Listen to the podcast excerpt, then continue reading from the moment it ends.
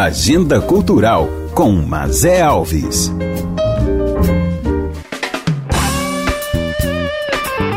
Todo dia é dia de cultura. Bem-vindos ao episódio 69 do nosso podcast. A cada 15 dias traremos novidades sobre o mundo das diversas áreas artísticas que compõem a nossa cultura, tanto em Goiás quanto no Brasil e no mundo. Porque na agenda cultural com Mazé Alves, a cultura não tem fronteiras. E 2021 é o ano da cultura e da Brasil Central, onde eu produzo o podcast. Nossa agenda de hoje começa com música. Nesta sexta tem um convite especial para você e quem faz é a cantora Maria Eugênia. Bora ouvir. E ser artista no nosso convívio. Estou aqui para fazer um convite muito especial para todos vocês que seguem a agenda cultural da nossa querida Mazé. Sexta-feira, dia 22, vou fazer meu primeiro show, show live ainda, pelo YouTube do Sesc, tá? Dia 22, às 8 horas da noite. O show só de MPB se chama Nós Dois, porque é só nós dois. Luiz Chafim e eu, violão e voz. Super íntimo, não é? Mas você tem que ver, tem que ouvir, tem que estar tá lá, tá bom? Te espero. Obrigada, obrigada, Mazel. Super beijo para todos. Até! Obrigada, Maria Eugênia. Olha, esse show Nós Dois vai levar muitos românticos ao canal do sescyoutube.com barra sescgo nessa sexta-feira a partir das 8 da noite. Tenho certeza, Maria, que você, Chafim, terão várias visualizações, principalmente se depender dos ouvintes aqui do podcast, que conhecem o som de vocês e sabem do ótimo repertório. Bom show a todos! E nesse sábado tem a banda goiana Bulgarins. Os os garotos psicodélicos estão participando do Festival Pernambucano no Ar Coquetel Molotov que começou no último dia 11 e termina hoje, dia 23. E a banda Bugaris fecha com chave de ouro, pois tem encontro marcado com a Ava Rocha, compositora, cantora, cineasta de herança do pai, pois é filha do grande cineasta Glauber Rocha, que trouxe uma nova visão do cinema para o Brasil. Esse encontro é inédito numa série documental do festival e vai rolar num som muito legal tudo online e gratuito. É só entrar no site coquetelmolotov.com.br barra 17 edição e conferir os horários. Agora quero falar de solidariedade, pois essa semana o Círculo Arretor lançou uma campanha através da internet que é uma vaquinha virtual porque em decorrência de fortes chuvas que tivemos em Goiânia, esse espaço, que é um dos mais importantes para a nossa capital, ficou sem sua lona, que cobria além dos espetáculos as atividades com várias crianças e adolescentes, próximos ali da região do Parque das Crianças e do Estádio Serra Dourada. Todos que conhecem o trabalho que Maneco Maracá realiza com essa população próxima ao circo principalmente as crianças e adolescentes que são educadas, formadas e abrigadas pelo Círculo Arretor, sabem que hoje é um espaço imprescindível para essas pessoas. Portanto, acessem a bio nas redes sociais, arroba Arretor Oficial e participem dessa vaquinha. Continuando sobre trabalho para crianças, atenção papais e mamães que estão ouvindo a Agenda Cultural. Essa dica é para a criançada que está em casa e doida para fazer algo legal. E é um convite da atriz Poliana Bento. Bora ouvir. Oi, Poliana. Oi, Mazé. Oi, pessoal da Agenda Cultural. Aqui quem fala é Poliana Bento. Eu sou atriz, diretora teatral e contadora de histórias. Eu vim aqui fazer um convite maravilhoso para vocês.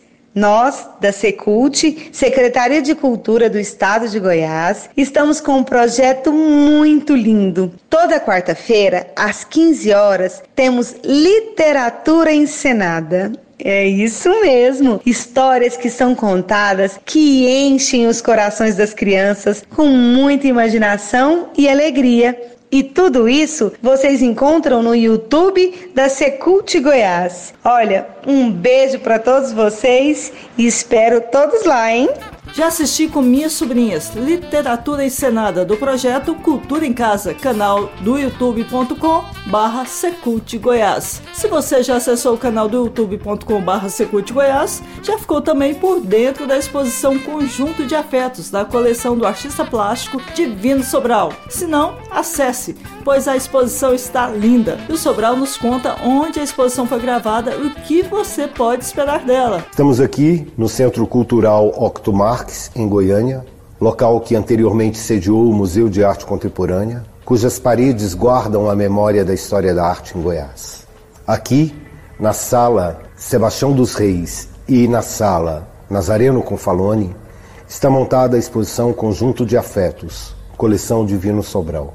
A exposição tem 103 trabalhos em categorias as mais diversas, do desenho ao vídeo, da pintura à escultura, produzidos por 74 artistas e três coletivos de artistas, principalmente artistas brasileiros. A exposição mostra um pouco dos caminhos da arte brasileira a partir das reuniões desses trabalhos. Exposição Conjunto de Afetos da coleção Divino Sobral, só no canal do youtube.com barra Secult Goiás. E o quadro Vi na Web Gostei voltou com minha querida amiga Isabel Cristina Medeiros, artista plástica, taróloga e xamã. Olá, Abel, o que você viu na web e gostou? Oi, Mazé. Obrigada aí pelo convite para fazer parte da agenda cultural. A minha dica para ouvir na web é sobre a Bruna Lombardi. Ela, como todos sabem, é uma grande atriz, escritora, palestrante, produtora e também uma ativista ambiental. E ela tem o Instagram, Bruno Lombardi Oficial, ela tem o canal do YouTube, ela tem o Clube Felicidade, ela tem a Rede Felicidade. Em todos esses lugares você vai encontrar coisas muito interessantes sobre o trabalho que ela faz todos os dias. Então, no Instagram você pode ver vídeos super divertidos dos animais, você pode ver entrevistas muito bacana com outros atores, com escritores, com ativistas. No YouTube também você pode ver essas entrevistas. E ela no Clube Felicidade você pode se associar e receber todo mês é um kit um kit temático, como ela, ela mesma diz. Então, é, por exemplo, o kit da alegria. Então, você vai receber um livro né, sobre essas questões ligadas à alegria, à felicidade, e também um presente surpresa. Então, vai lá conhecer. Entra no Instagram, no YouTube, e ela tem o um Facebook também. Todo dia ela traz boas mensagens para vocês, tá bom?